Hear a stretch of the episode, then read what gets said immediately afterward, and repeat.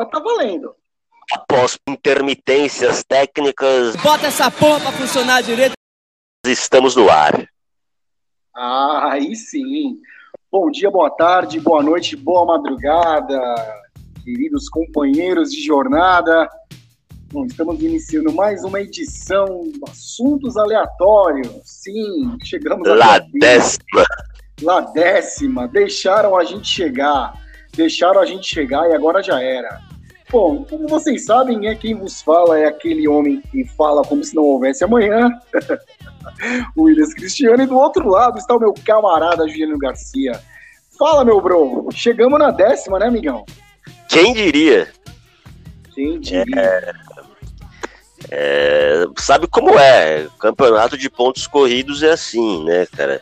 É, se você abriu vantagem e, e, relaxou em algum determinado momento, você vai ter que arcar com as consequências, né? Então, chegamos para incomodar. É, é, eu entendi a sua referência.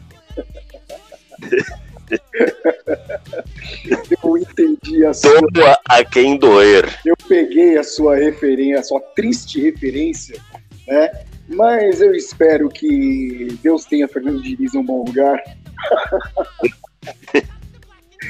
Cara, por falar em Fernando Diniz e por falar nessa referência que você acabou de mencionar agora, a respeito da amarelada histórica do São Paulo Futebol Clube no último Campeonato Brasileiro, onde o clube liderava o campeonato com sete pontos de vantagem e simplesmente perdeu o campeonato.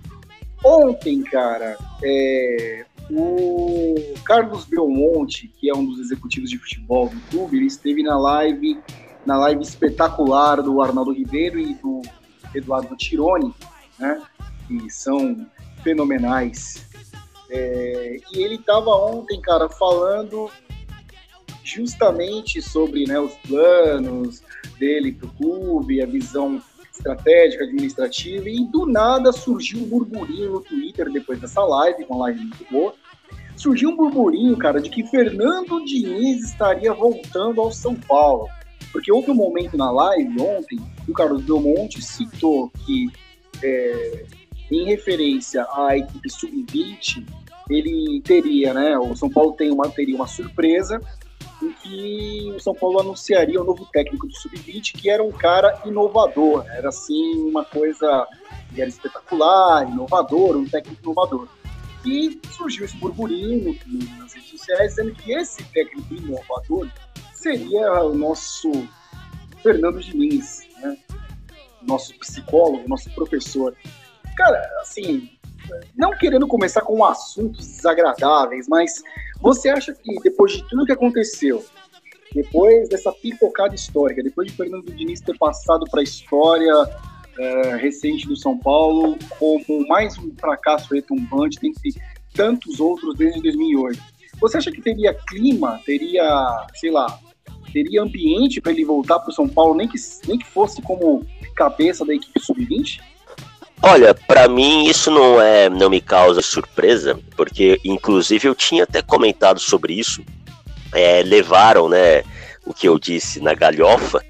É, só que eu tava falando sério. Eu acho que o Fernando Diniz ele poderia é, exercer alguma outra função dentro do São Paulo. É, talvez ainda não fosse a hora ou, é, infelizmente, deu errado, ele, é porque assim, é muita responsabilidade você assumir um cargo de um time do tamanho do São Paulo e na situação em que se encontra, né? Então você precisa ser um cara que tenha, ou, ou você é muito bom, ou você tem um currículo espetacular. Né? Talvez não fosse o momento para o Fernando Diniz, mas eu acredito sim que ele possa exercer alguma, alguma função, até mesmo nas categorias de base, por ter mostrado é, saber trabalhar muito bem com a, com a molecada da base. E quanto ao ambiente, quanto ao clima, acho que é possível, porque se ele. Se todo mundo diz que o cara saiu, é, se todo mundo chorou na saída dele, ele, ele era muito bem quisto lá dentro, lá dentro do São Paulo, então a questão do clima, eu acho que não há clima melhor para ele, né? O que aconteceu foi meio que uma pressão pela saída do cara. Até acredito que já não dava mais, né? É, chega um ponto em que um, um, time de futebol você tem que mudar. Não dá. Você, o, é, você dá uma, duas chances, três chances, o negócio não, não desenrola mais, tem que mudar. Mas acredito sim que ele, que ele possa fazer, que ele pode fazer um, um bom trabalho com, com a integração entre categoria de base e time profissional, né? Por, por isso tudo aí que eu, que eu disse. Baseando-me né, no, no que os setoristas, gente que cobre o São Paulo, falou por aí, né? É, eu, bom, você sabe, já está mais do que claro, é, e aí eu já deixei, a minha, eu já deixei essa manifestação em alguns outros episódios, em alguns programas é, anteriores da gente, é, de que eu divido de você é, em, alguma, em, alguns, em algumas coisas. É, bom, eu acredito que ele, nesse no ponto assim, dele estar tá bem de, de volta no São Paulo, eu acredito que até seria possível, até seria factível ele retornar, mas não com nenhum cargo ligado ao futebol. aí, ah, pô, mas aí é complicado. O cara ia fazer o quê? Ele ia ser o, ia ser degustador lá no bandejão lá, falou, pessoal, hoje a comida tá boa, tá? É... Ó, antes, antes do almoço ele ia correr no campo, ó, pessoal, hoje tem arroz, feijão, bife milanesa. Não, agora falando sério, é assim, eu acredito que é óbvio, até eu, eu vinha falando com um outro conhecido nosso é, recentemente, com o Thiago, Tiago que tem, é, inclusive o Tiagão que tem um, um, podcast muito bom, cara. Nós recomendamos aqui. É, Resenha para surdo, sensacional, cara. Eu ouvi, assim, o que eu dei de risada, cara. Eu recomendo, eu recomendo, muito bom. Recomendamos, né? É muito bom. E eu tava falando com, com o Tiagão a respeito, é, assim, enquanto ele não, enquanto o Fernando Diniz, a gente também não pode achar que tudo é terra arrasada, certo? Ah, o fato dele, dele ter, por exemplo, colocado, eh, apostado em alguns, alguns, jovens da base, ter se relacionado de forma eh, frutífera com reforços da base, isso não pode ser ignorado. Só que assim, como eu disse, enquanto ele, enquanto ele assim, não aprender a retroceder, enquanto ele não aprender, e aqui eu tô falando de um cara muito mais velho que eu, muito mais velho, eu, com eu à beira dos 40 anos, já entendi que para você sobreviver no mundo, na vida, é, até na, na, sua vida corporativa, é, profissional, você tem que aprender a, a, retroceder, cara. Você tem que aprender a dar passos atrás. Não é vergonha você assumir uma falha, você assumir que você não sabe, digamos assim, é, desempenhar determinada função. Não é vergonha. Enquanto ele não. Isso, isso ficou claro na passagem dele para São Paulo ficou muito evidente de que ele morreu com suas convicções até o fim. E digo, morreu mesmo. Para um grande clube agora, na minha modesta opinião, eu acho que ele não trabalha tão cedo. Entendeu? É, então, assim, enquanto ele não aprender a recuar, ele vai continuar tendo esses problemas. Por exemplo, o Carlos Belmonte ontem é, ilustrou algumas passagens é, do Fernando Diniz do São Paulo. Falou muito bem do Diniz, como é de praxe, né, falou dessa relação que o grupo tinha com ele, mas, por exemplo, um, um, um caso específico, digamos assim, o Rojas. O Rojas não estava mais nos planos do clube. O Rojas, é, e aí eu pego já uma fala do, do Murici na própria live do Arnaldo Ribeiro e do Tirone. O Rojas estava é, recebendo treinamentos equivocados. Ele estava recebendo treinamento errado, como o próprio Murici falou entendeu? E aí, quando viram assim, não, esse cara não pode ficar treinando campo reduzido, movimentação, coloca esse cara para jogar com. E aí, olha só como, é, como são as coisas. No treinamento da base, ficou faltando um jogador, aquelas, aqueles clichês de futebol, né? Chamaram o Rojas. O Rojas simplesmente destruiu o treino. Destruiu. E tanto o Murici quanto o Belmonte, o Belmonte ratificou que o Murici havia dito antes. Ou não, esse cara não pode ficar aqui, esse cara, esse cara não pode sair do clube. E ele voltou, é, o, o Crespo começou a, a, colocar de forma. A gente não pode também esquecer que o Rojas estava há dois anos parado, sem jogar futebol, com aquela uma contusão semelhante àquela do Ronaldo, fenômeno, Entendeu? Então era muito difícil que ele voltasse a jogar no mesmo nível. E o resultado tá aí. Ele tá voltando aos poucos e tá indo muito bem. Entendeu? Outra coisa que me chamou a atenção, só para finalizar essa minha, essa minha, primeira, essa minha primeira participação. Outra coisa que me chamou a atenção foi que, assim, a diferença, bem, é estilo de treinador. É estilo, a gente não pode questionar, cada um trabalha a sua maneira. Só que, é, por exemplo, o... por que, que o São Paulo está fazendo tanta contratação assim? É, o, o, cara ontem citou Moneyball, cara. Você já você tá ligado, né? O homem que. Sim, o homem que produz em português. Moneyball, ele, ele citou Moneyball, que é uma das grandes inspirações, tanto livro quanto filme. Né? E, é uma, uma, e assim, e quando ele chegou para verificar o departamento de scout do São Paulo, não era nada daquilo que ele imaginava. Ou seja, quem trabalhava no scout do São Paulo não trabalhava com scout, trabalhava com estatística, sabe? Não tinha nada a ver. Eles começaram, eles estão começando a remodelar. Então isso explica essas contratações, né? Essas, essas contratações recentes. Ele diz que o Crespo, por exemplo, gosta de trabalhar com uma amplitude de jogadores melhores o, o Diniz não. O Diniz trabalhava com no máximo 13 jogadores, 14 jogadores. E aí eu fico pensando, como é que, assim, e dentre esses 13, 14 jogadores, você não pode esquecer que sempre entravam para mudar qualquer partida. Não estou dizendo era qualquer partida. Quando o Diniz botava na cabeça que tinha que mudar um jogo, quando o São Paulo estava atrás, no placar, ele colocava é, Vitor Bueno, né, o espetacular Vitor Bueno, Tietê, né, e no, no finalzinho, recentemente, que ele começou a colocar o, o, o grande Carneiro de novo, o Carneiro que estava escanteado por ele também, né, quando ele tava, começou a bater na bomba, ninguém mais acreditava no que ele falava, ele começou a colocar caras que ele tinha escanteado, como Carneiro, como Trellis. Então, assim, eu fico pensando, como é que você pode tentar ser campeão brasileiro é, com 13 jogadores, 14 jogadores, 15 jogadores? Isso é inexequível, não tem como. O próprio Aguirre é uma prova disso, que conseguiu empurrar com a barriga até onde deu, né? virou o campeonato como líder, só que depois, meu amigo, foi por água abaixo, foi se ladeira abaixo.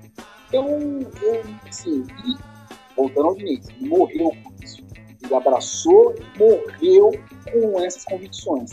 Então, eu acredito que, assim, não, brincadeiras à parte, eu, faço voto de que ele se reabilite, mas, assim, se ele quiser voltar algum dia, ter relevância no futebol da Série A, ele vai precisar rever algumas coisas. Falei de mim. Podemos encerrar o programa? eu ainda, né? Eu, eu ainda acho que, é claro, você ter um elenco com, com opções, é, isso é óbvio, né? Que, que, te dá muito mais chances de, de você fazer uma boa campanha, uma campanha vitoriosa e tudo mais.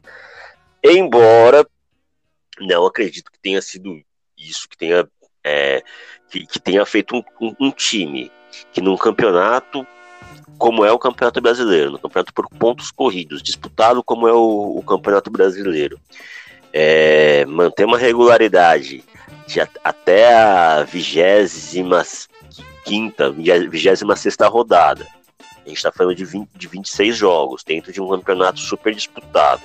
Você, você tem apenas uma derrota, é, ter a melhor defesa, o segundo melhor ataque, abrir uma vantagem de 7 pontos, né? É, de repente a coisa desandar, eu custo acreditar que tenha sido somente uma queda de rendimento é, técnico é, ou então uma como que eu posso dizer aqui uma deficiência tática, uma falta de reinvent. Só um adendo, fazendo justiça, desculpa, cara, só um adendo. Diz o Murici que, observando de fora, o time sentiu demais a eliminação pro Grêmio. Eu, eu percebi isso também. Eu, eu, eu percebi isso. É, porque chegou no ponto, é, é complicado, porque você chegou num ponto que você é tido como o melhor time do Brasil. Você tem um elenco jovem. O, o grupo do São Paulo é jovem. De repente, você toma uma eliminação da forma que se deu, não que o São Paulo tenha tomado um chocolate do Grêmio, muito longe disso. Mas o São Paulo não conseguiu apresentar futebol, principalmente no segundo jogo. Então ficou aquela coisa da autoestima, pô, será que a gente é tudo isso mesmo? E aí eu acho que, que isso aí deu uma, uma murchada nos caras, e aí veio aquela derrota pro Bragantino na sequência, aí a coisa desandou, mas são coisas que a gente não tem como afirmar, não foi porque a gente não, só é, e às vezes nem quem tá lá dentro, sabe, porque futebol, infelizmente, cara, não é uma ciência exata, a gente não tem como afirmar, ó, é isso, é aquilo, né, quantas vezes o, o inusitado não acontece no futebol, né, é clichê dizer isso, claro, mas, enfim, é, não sei, a, acho que ele. É, e aí eu acho que a, a, a mídia tem, tem uma, uma, grande parcela de responsabilidade é, sobre isso. É, quando queima o, o, trabalho de um cara, a, opinião de, de, de, de, jornalistas, né? É, quando se forma uma corrente, quando a opinião de um se junta com a opinião do, do outro, do outro, do outro, isso acaba minando a carreira de um cara. Né? Um, um, um exemplo que, que, não é nem tão distante assim é o Marcelo Oliveira, que tinha sido bicampeão com o Cruzeiro, o cara que fez duas, três finais de, de Copa do Brasil. Pô, esse cara não era para ter sumido. Aí o cara veio pro Palmeiras, não rendeu o que se esperava dele. A imprensa injustamente, assim, eu não quero eu não quero dar uma de cajuru aqui, mas a gente sabe o, o, o quanto falta de de ética para os nossos cronistas de futebol, principalmente quando o treinador. Como você direito, o Caju anda fazendo por aí? É.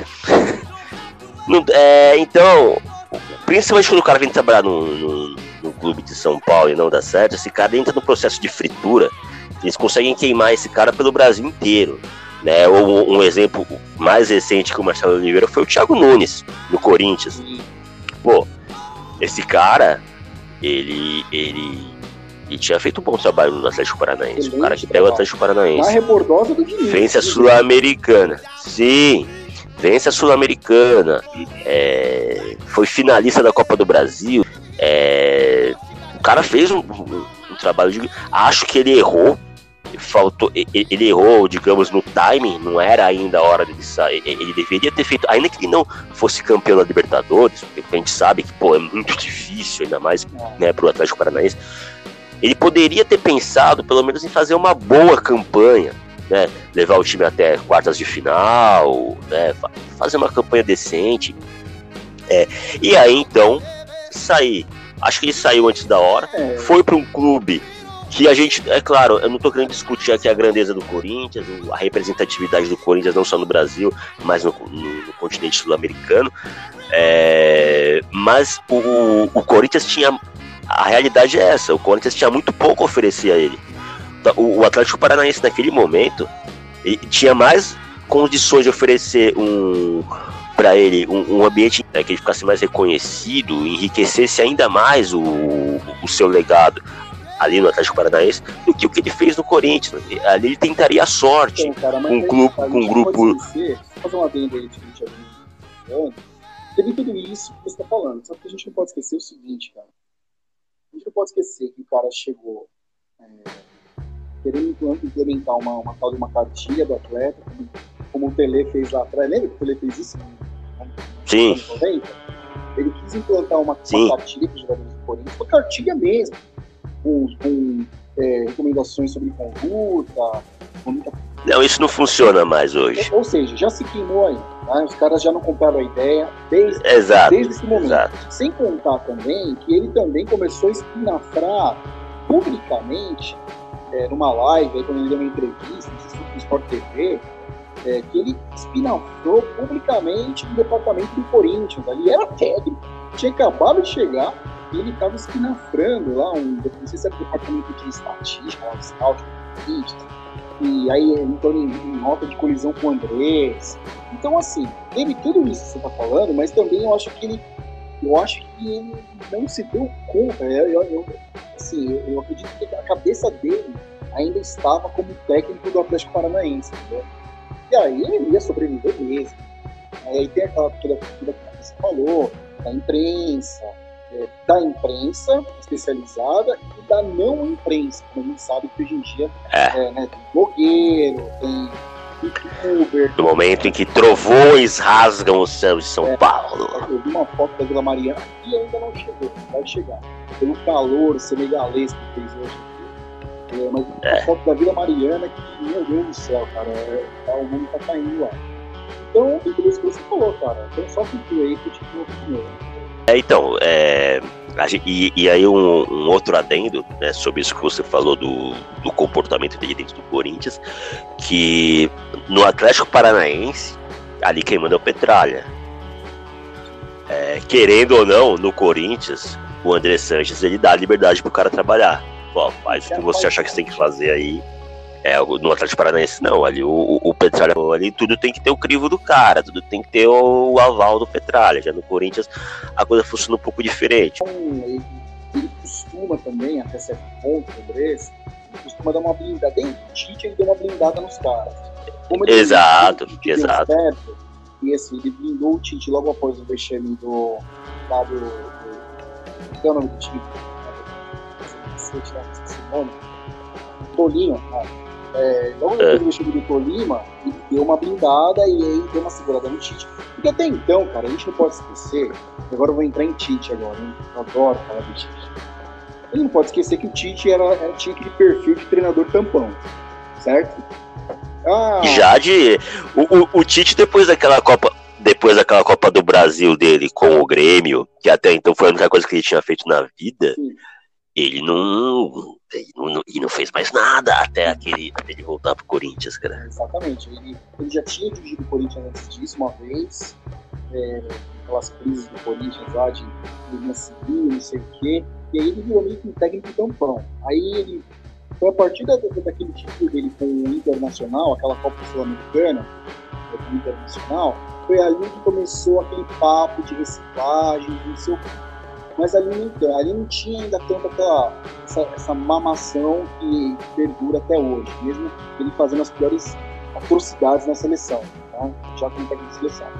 Então, assim, é, o Andrés, como ele viu que aquilo que ele fez com o Tite lá atrás, de se segurar na hora da, do vexame, deu certo, então, a partir, desde então, ele começou a adotar esse procedimento com os treinadores. Só o Thiago Nunes tem essa cagada aí, que o cara espina pra todo mundo. É Como eu falei, ele, a cabeça dele era de. A cabeça, a cabeça, parecia que ele ainda estava no Atlético Paranaense, que é infinitamente menor do que o Corinthians e tal, e ele respondia só a um cara, e, enfim. E aí deu no que deu. A gente comparando aí, fazendo uma comparação, goste ou não, tenha você ressalvas quanto ao cara ou não, eu tenho muitas, mas o André Sanches, como cartola, como dirigente de, de clube de futebol, ele é muito parecido com o Lula, né? Sim, sim. É Ele, do Lula. ele é muito ele, ele é muito parecido com o Lula. Ele- Ele é um cara que ali o, o grupo dele, a equipe dele, ele sabe gerir muito bem. Ele, ele consegue ganhar a confiança. Acho que essa é a palavra. Ele consegue ganhar a confiança de quem está ali trabalhando com ele. É, e dentro disso aí, né, já partindo para um, pra um outro assunto aqui, hoje me causou assim, como você gosta de dizer, me causou espécie. É, João Dória zerou o, o- ICMS do leite, né? Da vacina. Grande, João do Povo, grande É, terceiro esse- colocado nas eleições de 2022. né? Esse é o nosso, esse é o nosso Jânio Quadros, né? Da, da nova política. É, João Dória zerou o ICMS do leite, né? Ele baixou o- o- a tributação da carne também, é, bem como prorrogou o prazo de corte para contas de, de gás, energia elétrica, água, é uma medida totalmente populista, né? Populista E que, assim, populista, E oportuna no momento em que Lula salafrária, né? E que vai Ah, ter, e que vai ter, é, assim, vai reverberar lá na frente. A gente já viu isso. Não tenha dúvida, não tenha dúvida. Ele vai, é, lá na frente, ele vai descobrir um santo para cobrir esse. É, isso vai gerar um rombo no orçamento do, do governo do estado. E aí ele vai descer além de alguma outra ah, tributação para poder compensar essa, é. né? Porque a gente sabe que, como diz o nosso amigo, amigo não, né? Aqui uma maneira, uma forma até meio descontraída, o nosso Jocosa, boa, perfeito. É, o nosso grande Guilherme Boulos diz, né? Não existe almoço grátis. Claro, lógico. Né? É, e assim, é, eu, eu, fico assim, assim, o Estado, cara, nunca entra para brincar. O Estado nunca, nunca entra para brincar. Não fica achando que. Você vê, né, como são as coisas. Na Constituição Federal, é, assim, eu, eu sempre acreditei, né, assim, principalmente desde a minha época de, de estudante de direito, que a Constituição Federal ela tinha um problema crônico porque ela era meio esquizofrênica. A nossa Constituição, na minha modesta opinião, é meio esquizofrênica, porque ela tenta conciliar é, o Estado social, que é, ou seja, falando trocando em miúdos, é o Estado mãe, é o, é o direito à saúde grátis, é o direito, é, assim, é o Estado, é o Estado intervindo em várias em vários setores para promover o bem-estar social, ou seja, de um lado o bem-estar social e do outro o Estado, digamos assim, a, a, a vou dizer, o, o, capitalismo, sabe, a ordem econômica. Entendeu? A ordem liberal. É, exatamente, é, é, um dos grandes entraves, porque assim, não tem como, cara, na minha modesta opinião, e, eu, aqui eu posso estar falando, uma, né, como daqui a pouco o meu Caetano aí, isso é burro, cara. e ele está nos ouvindo, ele nos ouve, hein? E ele nos ouve. Caê, nos um beijo, Caê, te amo, obrigado por tudo. É, cara, assim, na minha, na minha, na minha concepção é, é, acéfala, reles, né, primitiva, de brasileiro médio, né, é, eu não consigo vislumbrar a possibilidade do, de você conseguir conciliar as duas coisas. Ou você é um Estado que se volta para o capitalismo, é, não, mas eu não digo assim totalmente para o capitalismo, né? É, é, é, porque, querendo ou não, esse país é rico, esse país é, é podre de rico, esse país aqui tem riquezas infinitas, é uma coisa inacreditável. Esse país é, é um continente, é inacreditável que seja tão pobre. Ou você é um Estado social, né? Um estado, é um estado que, que o PT, por exemplo, lá vai o Williams, lá antipetista, né? Com certeza o Williams deve estar fazendo arminha uma hora dessa. é, é, ou era um estado que, o PT vislumbrou. E aqui, cara, não, não é uma crítica. Assim, nenhum outro governo na história recente do Brasil fez uma distribuição de renda como a dos governos petistas. Por quê? Esse país é pobre, esse país é, é, é, é miserável, esse país é desigual. O Brasil é, o Brasil é de uma desigualdade, cara. Tremenda, é, pelas riquezas que ele possui, né, cara? Como você bem citou agora, a, a, gente vê isso tão mal, tão mal convertido, cara. É, assim, chega a ser é, repugnante. É, é cruel. É uma desigualdade cruel. Então, assim, eu não consigo vislumbrar. E aí, como eu falei, o Estado não, o Estado não entra para perder, para perder, não entra para brincar. Então, se o, se o João do o João do povo, o João da vacina, né, como, como ele viu, né, como ele viu a repercussão que é, o ressurgimento do Lula teve, não só no Brasil, como no mundo, cara, porque isso foi assunto no mundo inteiro. É, então ele está correndo para fazer essas medidas populistas, ele está correndo é, no sentido de, de é, é, adiantar o máximo de aquisição que ele puder das vacinas, né? Mas a gente sabe qual vai ser o resultado dessa merda. Se bem que hoje eu vi, ano passando, porque assim, hoje eu tive um dia muito assim, atarefado, assoberbado, meus, minhas reuniões, meus compromissos, né? É... então, cara, assim, eu vi, eu vi assim por cima que Bolsonaro, no cenário Bolsonaro-Ciro, Bolsonaro-Huck, Bolsonaro-Luciano Huck, perde para os dois, né? sem falar no Lula. Né? Então, você vê, é, o João Dória, como a gente falou na, na outra edição, o João Dória, cara, a não ser que aconteça um milagre, a não ser que assim que o, a, a, Justiça Federal de Brasília torne o Lula inelegível de novo, é, possa, sei lá, referendar todos os atos do, da, da, da, turma de Curitiba e o Lula voltar para escanteio de novo. A não ser que aconteça o que eu milagre, duvido. Eu também duvido. A não ser que aconteça esse milagre é, pro Dória, ele não tem a mínima chance. Não, Dória, ele. Cá para nós, Dória fazendo populismo é de uma nojeira, é, é de uma é... cara de pau. Só tão espontâneo quanto o Luciano Huck dando abraço em pobre, né? mais ou menos assim. Se, se, tem uma coisa que eu não suporto, e aí a gente já vai deslocar um pouquinho o assunto de novo, mas não é. Só, só um pequeno adendo. Uma coisa que eu não suporto, cara, é, são esses programas assistencialistas. Cara. Ah, eu não. Cê, cê, quer, quer um cara. Você quer um é. cara que eu não suporto mais do que o Luciano Huck, cara? É. Rodrigo Faro. O Rodrigo, o Rodrigo Faro é um protótipo, né?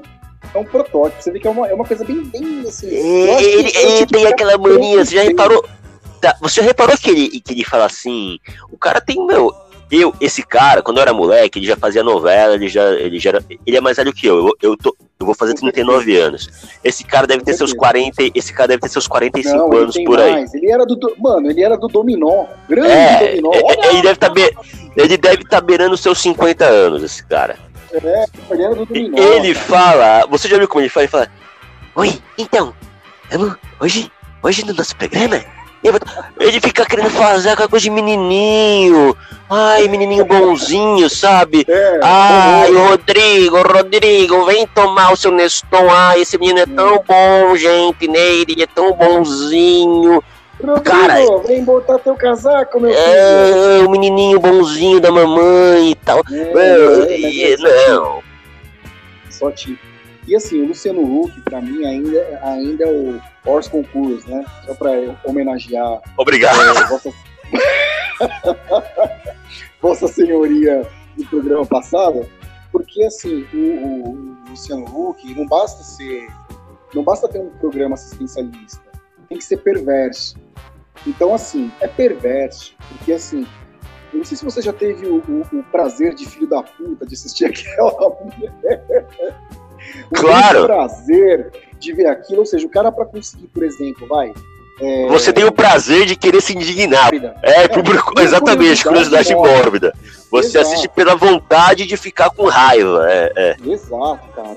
Então, assim, aí tem lá o cara que quer reformar a casa, o outro que quer reformar o carro, Aí o cara, para conseguir aquela benesse, o cara tem que fazer, passar por uma prova, é, imitar o Neymar de... grosso. Pra mostrar Porra, que ele tem que, que se fuder.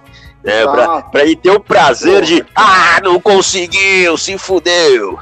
Porra, cara, aquilo é de uma, aquilo é de uma perversidade.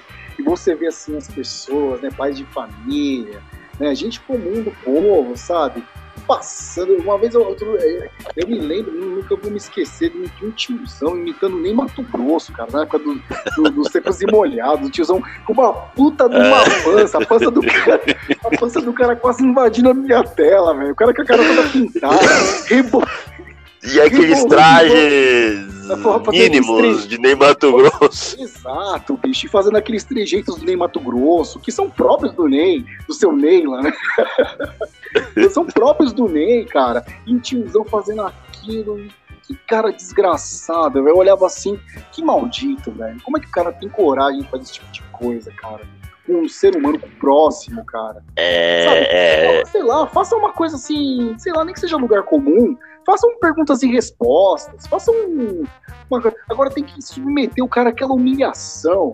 Cara, é, é, se, você, se você não assistiu, tem um filme que me fez lembrar essa passagem.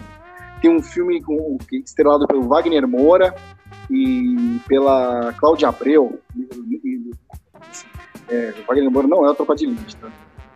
Até porque o, a gente descobriu depois que o Capitão Nascimento era um, um puta de um comunista! então, tem um filme chamado, salvo engano, Andando nas Nuvens, é, que conta a história de uma família de, assim, mais ou menos assim, Lá vai o, esse gordo morfético, dá spoiler de novo. É, família de retirantes, que o cara, é, ele, ele, ele botou na cabeça, né, assim, Wagner Moura interpreta um tipo nordestino, sem nenhum tipo de instrução, e vive pelo instinto, instinto de sobrevivência, né? E eles fazem muito, no filme tem muito paralelo, assim, entre o ambiente do filme e as músicas do Roberto Carlos. Tanto que no final o filme é dedicado pro Roberto Carlos, para a obra do Roberto Carlos. E aí, assim, ele bota na cabeça que ele quer um emprego de mil real, um emprego de mil real, entendeu? E, pra, e por causa desse emprego de mil real, o cara se submete às, sabe, às maiores loucuras, cara. Então, é, tem, assim, um certo paralelo entre... Isso acontece filme, com muita gente, acontece, né? Acontece, claro. Com esse programa nefasto, né, desse, dessas figuras nefastas, inclusive uma delas é até que é aspira ao cargo de presidente da República. Agora me diga uma coisa, Juliano Garcia, meu amigo de muitos anos. Baseado em que esse lazarento quer ser presidente da República, cara? Fala pra mim. Fala pra mim. É que o seu Luciano ele é um moço muito bom, ele ajuda nós, né? Essa é a base dele. Ajuda as pessoas tudo, né? É, então, não, então ele, ele poderia, por exemplo, né, e aí é lógico que a gente está falando aqui numa, numa possibilidade disneylândica, né? É. Ele poderia, por exemplo, fazer lá o quadro, vamos fazer um negócio, eu vou te dar a casa, vou ajudar aí a fazer a reforma, vou te dar aí o seu, seu carrinho de cachorro, que a gente precisa fazer o que você quiser, mas aqui no meu programa, aí você vai fazer o seguinte, a gente vai pegar você, a, a sua prova vai ser você tem que levar, distribuir comida para moradores de rua ou lá na sua comunidade mesmo. Você, você fazer alguma ação legal, uma, bacana, uma ação bacana, levar brinquedo para criançada lá, alguma coisa assim, entendeu? Só que você acha que as pessoas estão ligando para isso? vamos supor, vamos supor, se ele fizesse um programa desse, desse modo aí, esse, vamos supor que o quadro dele lá, o, sei lá como é o nome lá, o Ajuda Luciano lá, é, é. O cara, para ver um carro reformado, tem que se submeter a esse tipo de coisa também. É, exatamente. Vamos supor que fosse, tivesse esse formato aí. Alguém ia assistir ao. Primeiro lugar, eu já não sei nem quem assiste Luciano Huck, mas, né, se tá no ar até hoje é porque tem, gente, tem muita gente que assiste. Porque a, a, Globo não é idiota, né, de deixar um, um, um fracasso de, de audiência no ar por tanto, tanto tempo. Que cara, tanto que ele tá cotado para assumir o lugar do Faustão o ano que vem. Exatamente. Então, além de tudo, ele tem carisma popular, né? Porque, pra, pra, porque assim, nada que a Globo faz não, não, não é assim, milimetricamente calculado. Eles sabem, eles não vão colocar ninguém no, no lugar do Faustão ou qualquer coisa assim, sem saber se aquilo vai dar certo ou não. Os caras sabem tudo deles ali é muito calculado. Eles sabem exatamente o que eles estão fazendo. Ali a margem de erro deles é mínima. Então eles sabem. Então, ele, o Luciano Huck, ele é um cara que tem carisma. Né? É, sabe se lá. É, é porque o, o, brasileiro, cara, ele é um povo tão massacrado, ele é um povo tão humilhado, achincalhado, que ele se apega a, a, a figuras como Edir Macedo, Luciano Huck, o Inominável que tá aí hoje, ao Lula, né? Então, nosso, nosso, né? Não, não, não à toa você. Thomas Green morto. Não à toa você vê nesses, nesses casos aí que a gente, que a gente tem visto cada vez lamentavelmente, cada vez mais crescentes de, de, de, pessoas mortas por, por bala perdida, muitas delas crianças. É, quando a reportagem vai lá, falar com o pessoal lá, eles são unânimes em dizer, ó, oh, foi a polícia, não foi traficante, não, foi a polícia. Porque eles, dada a omissão do Estado, né, e aí entra, volto naquilo que a gente estava falando, né, sobre a, a esquizofrenia do, do Estado aqui no Brasil, dada essa omissão do Estado, o cara vai se apegar a quem? Ele vai se apegar aquele cara ali que faz o um churrasco para ele lá, que... O cara, o cara que é, paga um remédio. Que paga o remédio do, do, filho dele, né?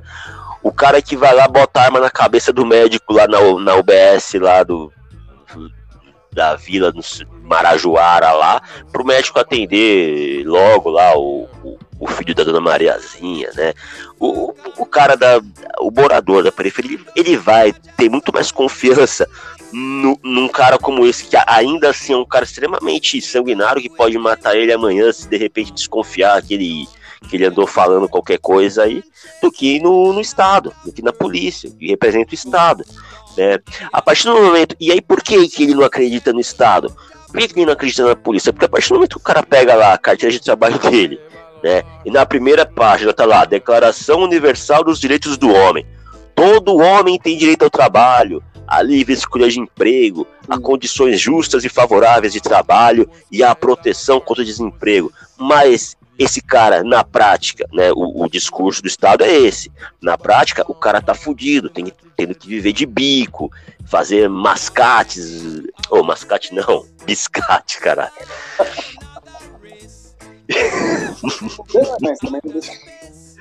ô, ô, Caetano, desculpa. Não, cara, mas não deixa de é, ô, Caetano. É... E aí, Guerreiro? Mano, é assim, só exemplificando para finalizar, vou dar, um, vou dar um exemplo aqui, muito prático. É, hoje, você tem o seu filho lá matriculado numa escola, né? É, da rede pública.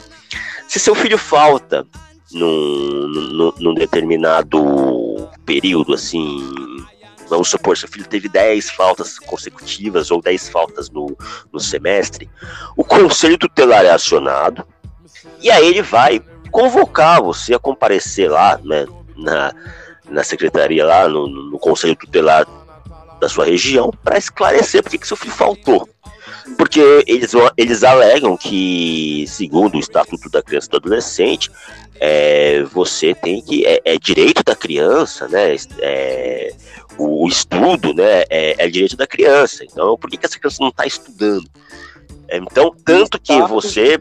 O Estado, junto com a família, tem que garantir o acesso da criança ao estudo. Exato. Né? Então, a, a criança, o, o, pai tem que, tem que garantir que seu filho esteja estudando, é, e, o, e o Estado também tem que garantir. Mas aí, você vai procurar uma vaga para o seu filho hoje na rede pública, cara.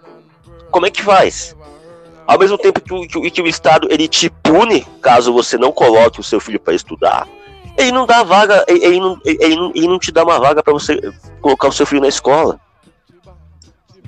Outra, né? É, modelo assim, modelo de aprovação automática, principalmente aqui em São Paulo, que a gente teve depois, assim, na, na, na época, na, na, era Mari Covas, né? Isso assim.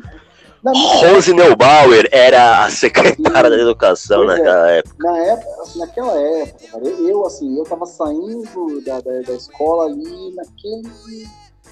Eu, peguei aí num período disso, mas assim, na minha ainda de estudante, a, a você estudar na escola, a escola pública tinha uma qualidade, tinha uma certa qualidade, entendeu?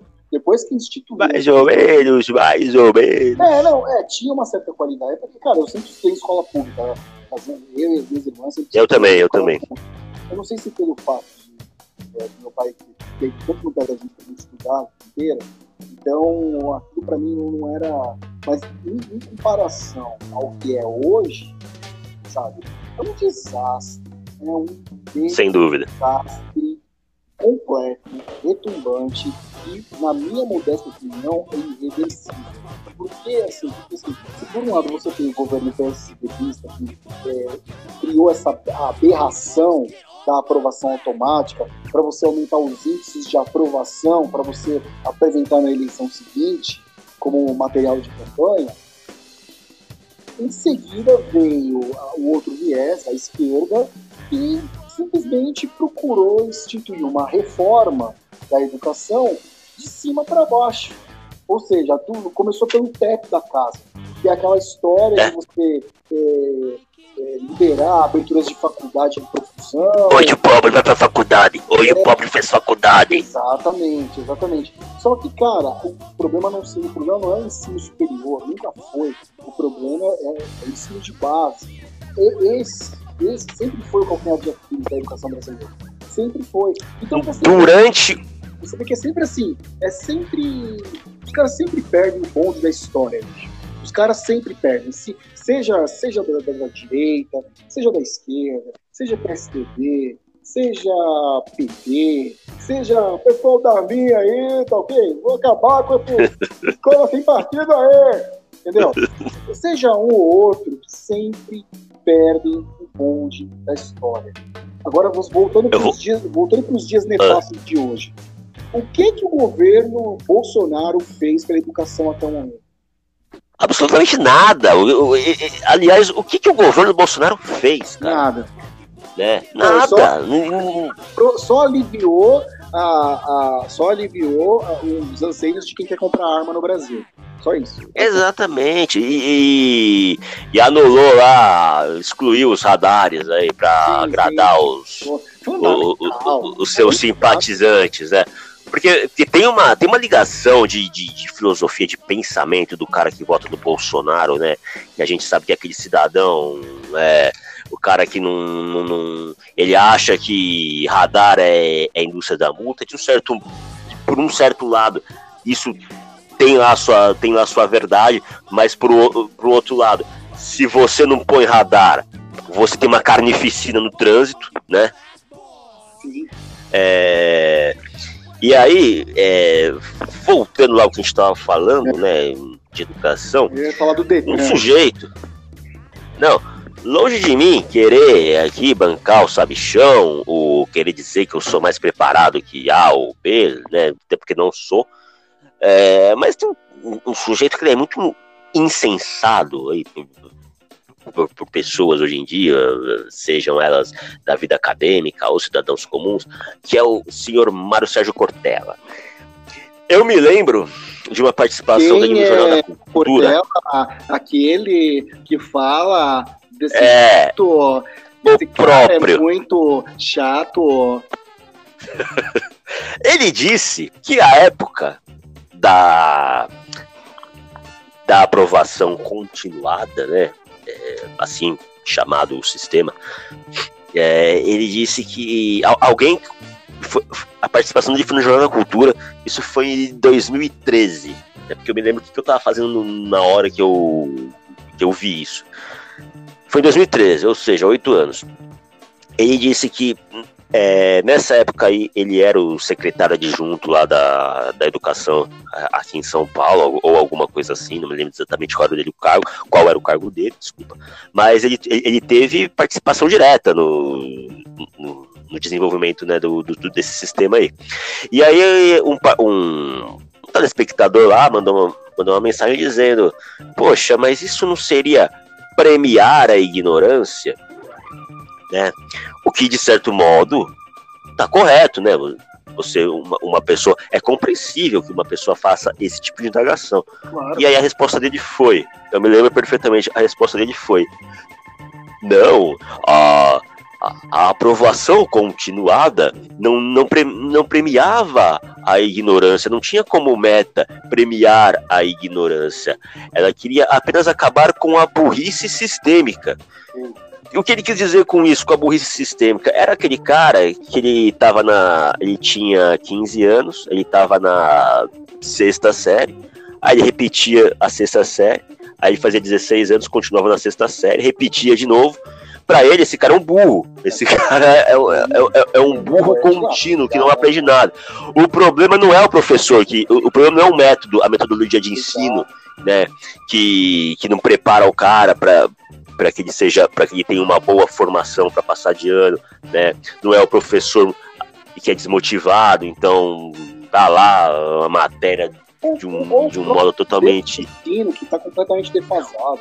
Não, para ele o problema é o, é o aluno que é burro. Então vamos passar esse cara aí, deixa esse cara chegar lá no, no ensino médio não sabendo de nada, né?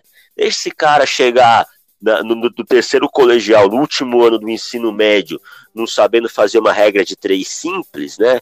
E aí depois esse cara daqui mais alguns anos ele vai lá para a faculdade e durante, e durante um, uma aula de, de direito de direito constitucional no curso de administração de empresas, metade da sala, para não dizer 90% da sala, desconhecia a Constituição Federal de 1988. Claro, isso, isso é a professora ficou estarrecida.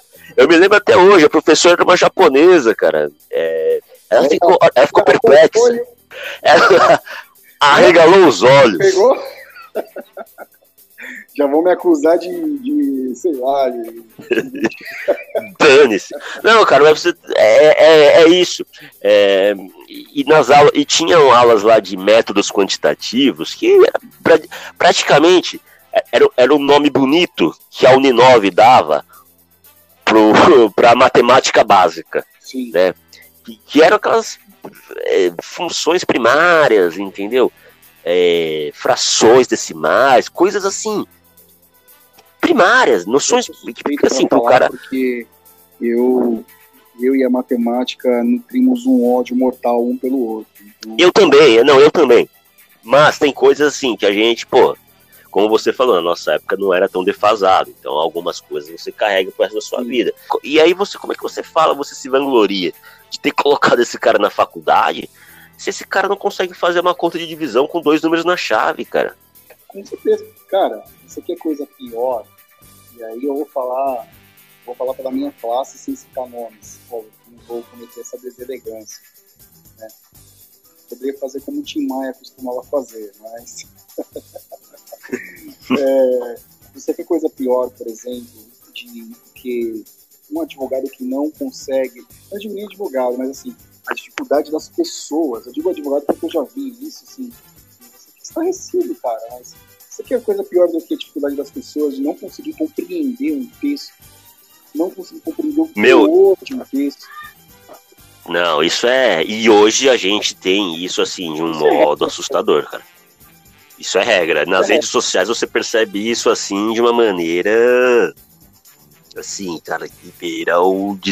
Assim, é, é, desesperador. Você muitas vezes você não consegue estabelecer um diálogo porque a pessoa não entende o que você diz. Exato. Não, é assim, é assustador, é assustador, assim. E parece que é uma, é uma regra, parece que para você fazer parte. É uma regra, é uma parece, regra. Parece que para você fazer parte desse mundo é, que permeia as redes sociais, principalmente, você, a regra é você não saber interpretar texto. Você não, não, mas é, cara. Mas a é, regra é tolice. É, é, é, assim, é a, a burrícia, né? Porque a gente tem a, a inteligência e a burrícia. Então, tipo, sei lá, acho que é, uma, é meio que uma regra, assim. E outra, só com yeah. que você falou, não é se vangloriando, não é. é Nem eu, longe disso, cara, longe disso. Não, eu, eu tenho muito que aprender. Calma, eu sou um burro, tem muita coisa que eu sou muito burro. Calma aí, vou printar aqui um negócio assim. E ele escreveu Royce Concurso.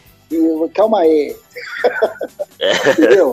A ideia não é essa, mas assim, a gente tá falando é, de coisas que interferem no nosso dia a dia e que tem uma origem, cara. Ou seja, a origem disso é o desprezo profundo que o Estado tem desde sempre pelo ensino no país, cara. E aí, independente Sim. da vertente política, como como como eu perguntei para você há uns momentos atrás, é, o, que, que, o, o que, que a atual gestão do Poder Executivo brasileiro fez pela educação até o momento? Nada. Nada. Basta, basta assim. É, é, é até meio que um, assim, é, é, até meio que um espasmo cerebral isso que eu acabei de fazer, né? Menininho, menininho vai vestir azul e não pode ficar olhando pro pipizinho do é. coleguinha, tá sabendo? Aqui não vai ter kit gay, entendeu? Acabou, porra! Kit gay! Então, assim, é, basta, assim, imagine, assim, o que, qual seria o, o plano do atual governo para a educação, a partir do momento que a gente vê estarrecido, que a gente assiste estupefato a abordagem do governo para a saúde num momento de crise sanitária global, cara. Eu não sou coveiro, pô, não sou coveiro. Não é, não tem, não tem muito o que fazer, né? Não tem muito o que, enfim. É, foi até uma, uma, uma, pergunta, foi até uma questão é, idiota que eu levantei, né? Entre outras idiotices que eu costumo falar. Mas, é, cara, e assim, eu tava vendo só nesse, nesse negócio que você tem, só para não perder o gancho dessa questão da eleição, rolou uma treta aí hoje, né, nas redes sociais, por causa de uma fala da causa. Ih, rapaz, eu vi uma entrevista, eu vi uma notícia que agora, tetracampeão de 94 branco é internado no Rio com Covid. Eita, infelizmente. Calma, né? velho. Ó, mas tem um que tá mais próximo, por exemplo, o Agnaldo Timóteo também foi internando hoje por causa do Covid. Esse já tá mais, né? Esse já. É bebido ou hum. bebida? Agnaldo Eu lembro do Agnaldo Timóteo, cara. É. Você. Não, não, não, você também, também. Mas eu lembro dele na, numa final, naquela final do que o Palmeiras foi campeão paulista em 96, ele cantando o hino nacional no Morumbi, cara. Que isso, cara, eu não lembro disso. Pô, depois, sei lá, vou procurar algum link aí do, do da, da transmissão do jogo e vou te é mandar. Ah, eu, eu amo, eu amo YouTube assim, ele foi uma, é uma revolução, é, uma, é uma revolução. Essa, assim, tudo bem que tem muito lixo, né? Porque, por exemplo, é, da mesma forma é. que você. Da mesma forma assim que você se depara com coisas, com essas raridades, né? Você se depara, por exemplo, com. Outro dia eu peguei, pra, quando a nossa pauta foi bolinha, é, eu estava assistindo algumas coisas do Clube Bolinha né, no YouTube, e eu peguei de bate pronto assim também, no, no bojo do programa, algumas propagandas da época, Salsarete, sabe? Pô, umas coisas sensacionais. Lanche Mirabel. É, Mirabel então... Caldos Mage. Então isso, é, isso é pre... Não, caldo Quinor. É, isso é precioso, cara. Não, mas tinha o Mage também, que era o caldo nobre da galinha azul. Tinha, tinha, tinha. Mas o do Bolinha era o Quinor, era o anunciante do Bolinha era o... Então, da mesma é. forma que você tem esse manancial de preciosidades, assim, né? Você também tem, sabe, tipo, né, esses youtubers, esses, esse, esse, esse rebanho de retardados, indo buscar a, a cremosa de Porsche na escola, sabe? Porra, cara. e tem gente que segue, gente cara. Que assiste isso, cara. Tem gente que assiste, tem gente que, porra, gente. Igual outro dia eu, eu, eu vi, por exemplo, o Galvão Bueno lá, grande Galvão Bueno, Patrimônio Nacional. É, Galvão, você, é. assim, eu gostaria muito de, de, um dia, eu gostaria de um dia encontrar o Galvão e dar um abraço e assim, Galvão, cara, Galvão, assim, muito obrigado, muito obrigado. Foi vítima dessa, dessa, dessa, dessa canalha de rede social. Foi. Atrás, na época da Copa de 2010. Foi. Cala a boca, Galvão. É. Mas o Galvão, Cala a boca, Galvão, é um cara que nem... Galvão é um patrimônio, patrimônio vivo.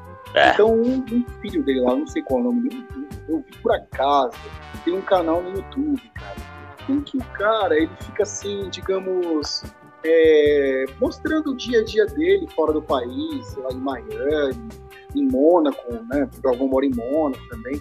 Ele fica mostrando o dia a dia dele assim, com os carros, né? Lindos. Puxa, é super interessante, assim, né? Pô, Pô, vamos viver, vamos ver o cara aqui, né? Esbanjando. Eu tô aqui comendo meu, meu pão com ovo, mas eu vou ver o cara ali. Mas esse, não, é... o Galvão é muito legal, meu. Tipo, sabe, o cara tem três Muito louco, cara. Meu. Porsche, meu. Então, assim, meu, muito louco, é, meu. O cara, tem três Porsche, meu. Mas tá, mano. bacana no YouTube também dessa nova geração. Não, não sejamos injustos. Nem, tem, claro. É, apesar, apesar de sermos. É, tem muito canal bacana. Assim, esses podcasts que são filmados tudo bem que tem uma, virou uma modinha assim de esses caras de stand-up terem podcast de. Ah, não, tinha onde mais encaixar. Porque assim, o formato deles ficou antiquado. Ninguém mais quer saber de stand-up. Aí vamos, vamos, vamos Aí a assessoria deles, os empresários deles, falaram, pô, a gente tem que encaixar vocês em algum lugar, gente. O que a gente vai fazer? Ah, podcast tá bombando. Vamos colocar todo mundo pra fazer podcast agora.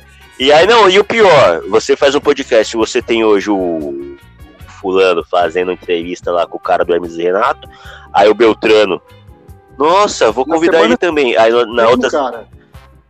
O mesmo cara, as mesmas perguntas. É. Exatamente. É, é assim, é um show de criatividade. Porra, cara. É um show de criatividade. E sem contar também, eu até conversei com você outro dia sobre isso, que tem o tem assim o, o, o, o, apresentador, né, que geralmente é um desses caras de stand-up. Não que a gente nada contra stand-up, pelo amor de Deus. Inclusive eu até, se não fosse a pandemia, eu, eu tinha comprado ingressos para ir com a minha irmã assistir o Murilo Couto aqui em São Mateus. É, o Murilo Couto. Cara, eu vou. E por enquanto foi suspenso, né? Não vai dar. Pegando o gancho, eu vou falar uma coisa. A gente tá falando de stand-up, e aí, por coincidentemente, hoje eu ouvi uma coisa relacionada a stand-up. Um filme, cara, em que eu vi que o. É, é um filme com o Richard Dra Dreyfuss, com o Chevy Chase sim. e com a Andy McDowell. Sim, sim, sim, sim. Cego, cegos, surdos e loucos, é... um negócio assim. Não, não, é The Last Loud, tipo, a última risada. Ah, já ouvi falar. O, o, o, o Chevy Chase, tipo, ele é um empresário de humoristas, e aí ele conhece lá no, no, asilo que ele tá lá, o Richard Dreyfuss, que é um podólogo aposentado, mas que na, eles se conheceram na juventude, e ele era um comediante, e aí ele desistiu do sonho de ser comediante, embora ele fosse muito talentoso, né, para viver uma vida mais, digamos assim, convencional. E aí ele tá, ele tá com câncer terminal e aí ele convence ele a sair em turnê, né, fazendo stand-up né, pelos Estados Unidos. É, o Chevy Chase conhece a Andy McDowell, que era muito linda no, nos seus aros tempos. Tem outro filme, cada vez com o Michael Keaton, que tipo, ele tem várias cópias dele mesmo, que ele é a mulher dele.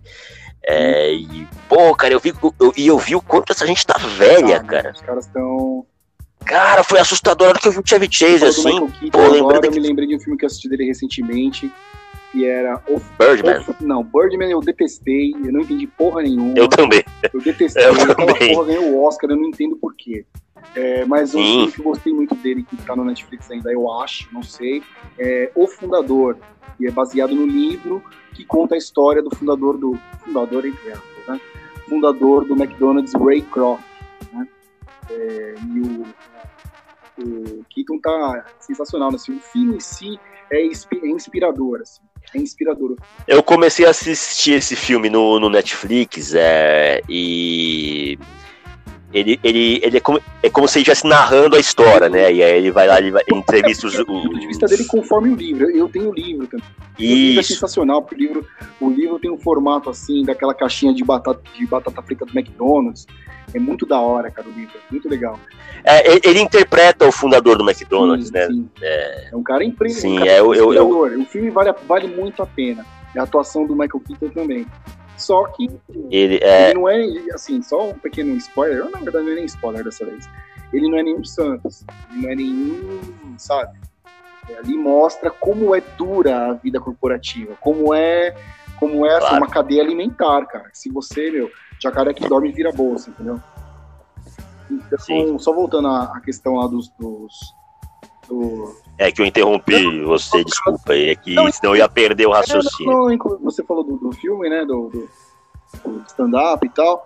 É, tem um outro filme também que eu, que eu queria citar aqui, nessa linha de stand-up, que é O Rei da Comédia, cara, com o Robert De Niro. Eu assisti assim, é um filme tragicômico, cara, é um filme tragicômico que é um filme que foi serviu de inspiração para o Coringa, que deu o Oscar para o Joaquin Phoenix recentemente. É um dos filmes que serviram como inspiração, mas ao mesmo tempo, porque eu fiquei por ter me apaixonado pelo, pelo Coringa, eu fiquei pensando, falei, pô, se, é, se o Rei da Comédia é uma das inspirações, então esse filme deve ser bom pra cacete. E realmente o filme é muito bom. É muito bom, assim, é tragicômico. Aliás, Todd Phillips, você falou do Coringa, um dos melhores diretores da atualidade, se não o melhor. E o Coringa, um dos filmes que foram inspiração para o Coringa é, foi O Rei da Comédia, com o Robert De Niro, na década de 80, é, porque Coringa, óbvio, dispensa apresentações, é um filme foda. Então, é, é para ser um filme foda, é, com certeza ele se inspirou também num filme foda.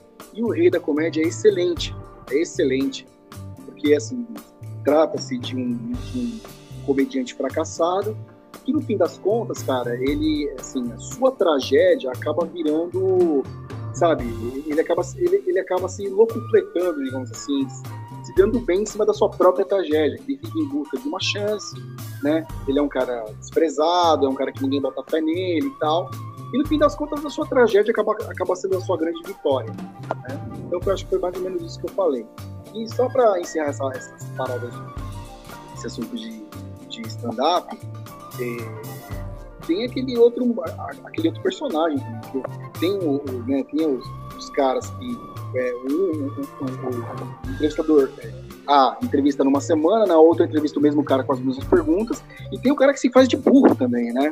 É, como a gente estava conversando de tem, tem um entrevistador que se faz de burro.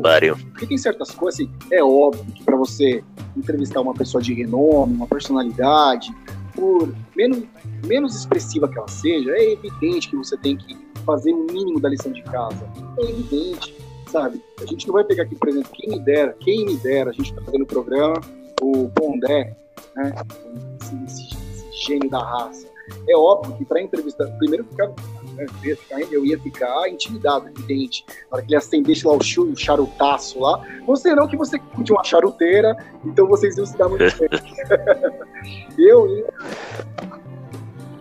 É, assim, ah, não, assim, não, eu, eu, ainda não estou no mesmo nível que ele, né, de, sou apenas, é. é, sou apenas um pimpolho da charutice. Então, assim, é, e aí, é óbvio que eu ficaria, que eu ficaria intimidado com um cara desse, mas se, eu, se a minha intenção é entrevistar o cara, então eu tenho que fazer o mínimo da lição de casa.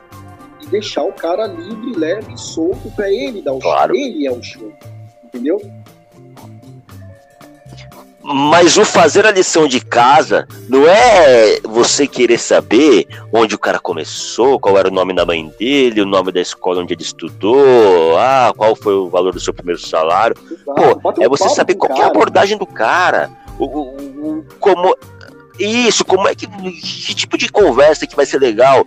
Que esse cara ele pode agregar ali numa, numa entrevista, que pode ser um bate-papo legal. Não ficar perguntando é. pro cara, ô, oh, cara, é só apelido quando era moleque. É verdade que seu apelido era Churupito? Churupito, né? Pra quem não, não está ligado oh, cara. Pessoa, é o nosso glorioso Lobão, né? Que o apelido dele era Churupito. Não, então. E aí eu falo isso justamente usando o, o, Lobão como exemplo, porque eu me lembro que na época ele foi no programa do Jô Soares, só que eles estavam falando, porque assim, a fluência né, numa entrevista do Jô Soares, ela é infinitamente superior do que a fluência numa conversa do Rafinha Bastos, do Danilo Gentili, com qualquer, com qualquer entrevistado. E aí detalhes como esse surgem espontaneamente, de repente, eu lembro que o, o Lobão estava contando uma história do, do, do, tio de um tio dele e tal, e de repente o tio apareceu na rua e, e falou choropito. Aí foi aquele ataque de riso, tal, e o Jô Soares falou, pô, esse era seu apelido?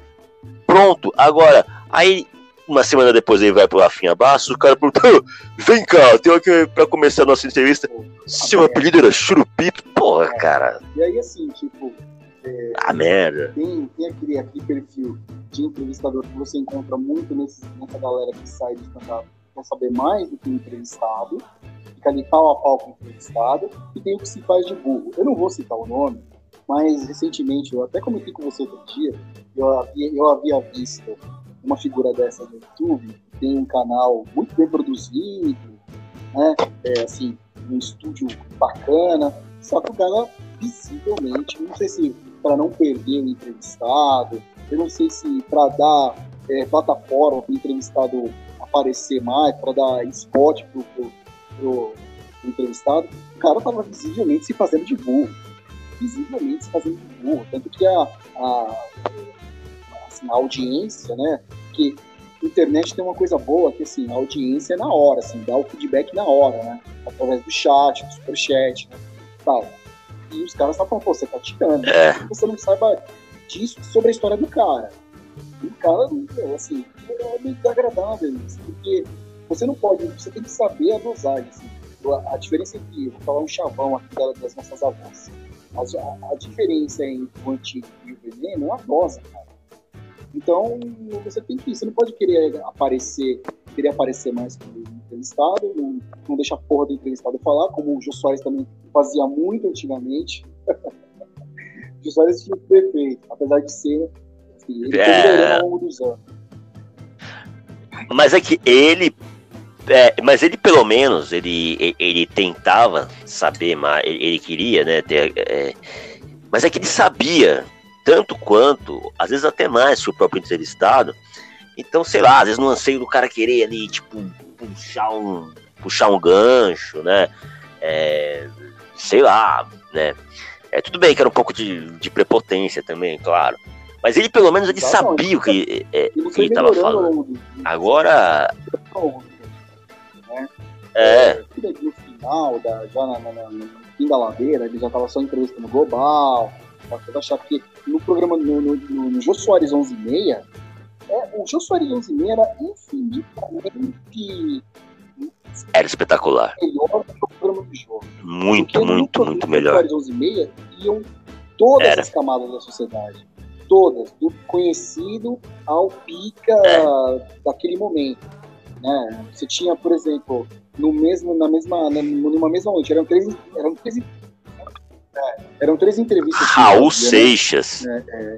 Então você tinha, por exemplo, sei lá, você Era. tinha o Castor de Andrade, o Lobão e uma atração musical. Entendeu? Ou às vezes o cara que era entrevistado, se fosse cantor, um- também fazia a- a- o, o número musical. Entendeu? Então, pô, aí, sem contar assim, aí tinha os desconhecidos. Eu me lembro, cara, que uma vez, quando o Jô Soares 11 e meia, é... aqui um grupo chamado Detentos do Rap, mano. Você lembra disso? Cara, assim. Eu lembro. Onde você ia? Onde? Onde? Tipo, Lembro. cara, pô, os caras Os caras saíram direto do Carandiru pra ir lá na, na Vila Guilherme, pra ir lá no, programa. No, no, no, né? Acho que já, já era. Não, mas eu acho que. Era do lado, era da, É, né? era da Tele Balionel, o É, SBT nessa época. Aí. era 98, 98 já era a Anguera, já, não me engano. É, da Anguera. Então, porra, onde você ia ver os Detentos do Rap, sei lá, Pintos e 9E, os caras dando entrevista no Gil Soares, mano, assim, sabe? Não, entendeu? Você não vê isso. Hoje em dia você não vê isso de jeito nenhum. Você vê na internet, na TV aberta, você não vê mais. Então ele fala, É. manda aí, manda aí. Cara, em 2000. Não, em 2000 eu fui ao programa do Jô Soares, Putz, é, excursão da escola, já era na Globo já, né? É, for- não, então, aí que tá, cara, nem tanta, viu? Porque são duas gravações que ele faz no mesmo dia, né? Então, cara, foi. Foram, cara, foram quase, sei lá, a gente ficou ali umas quatro horas, fácil. E, e- e nesse dia aí, eu lembro que foi o Matheus na, na, na Schrigali lá. É. é a Be- Beth a Beth Goffman, aí, aí o resto era um, um sobrevivente do Holocausto. Aí um cara lá, desses caras, tipo, meio- que na época que tinha muito disso, esses caras meio descoladinha, e a, a- especialistas, tipo, terapeutas do, Mentalizo. da azaração, sabe? Esses caras que metida, tipo. Não, não, não, pior, pior. O, o Thomas, pelo menos, ele era, ele era loucão. Esse é aqueles caras metidos, tipo, ah, sou, Ai, eu sou aqui, eu sei como pegar mulher, eu vou ensinar vocês e tal. E, Eu ri, tipo, Ah, ah, amoroso. sabe, essas coisas, tipo. ah. É, exato. E, cara, eu não me lembro assim. E aí foi lá uma, um, grupo, um grupo lá de, de jazz que tava fazendo um tributo ao, ao, ao Charles Parker. Eu ouvi jazz o dia inteiro. E. E. E, cara, não, eu não, não lembro quem era o resto. Mas foi bem cansativo, cara. Não, não, não foi Esse tipo tão, tão legal, não. Porra, que merda. Essa merda aqui foi tipo. É.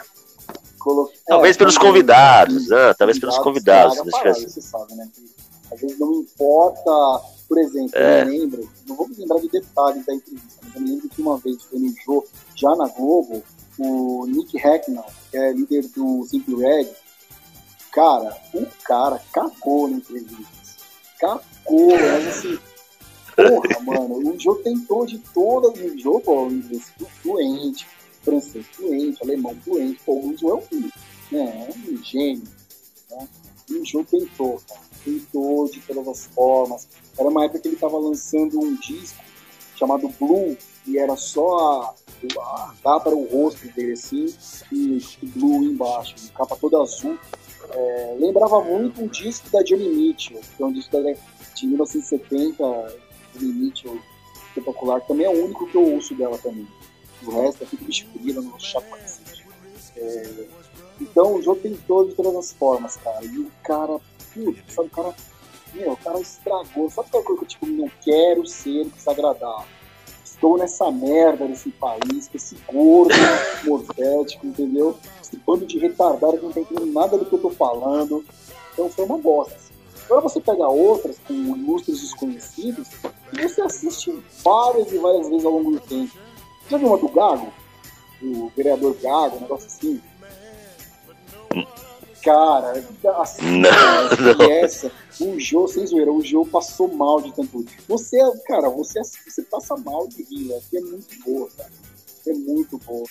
É, é o vereador Gago, ele tá falando lá da- da- da- todas as coisas que já havia feito pra tentar curar a gagueira, que foram, o médico dava susto nele, que ele foi no curandeiro, que não sei o quê, que ele batia palma, que ele cantava. Mano, era, cara, era muito, muito legal essa entrevista.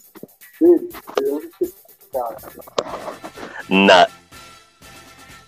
Ainda na época de Jô Soares 11 e meia, cara, é, tem uma entrevista dele com o Costinha, cara.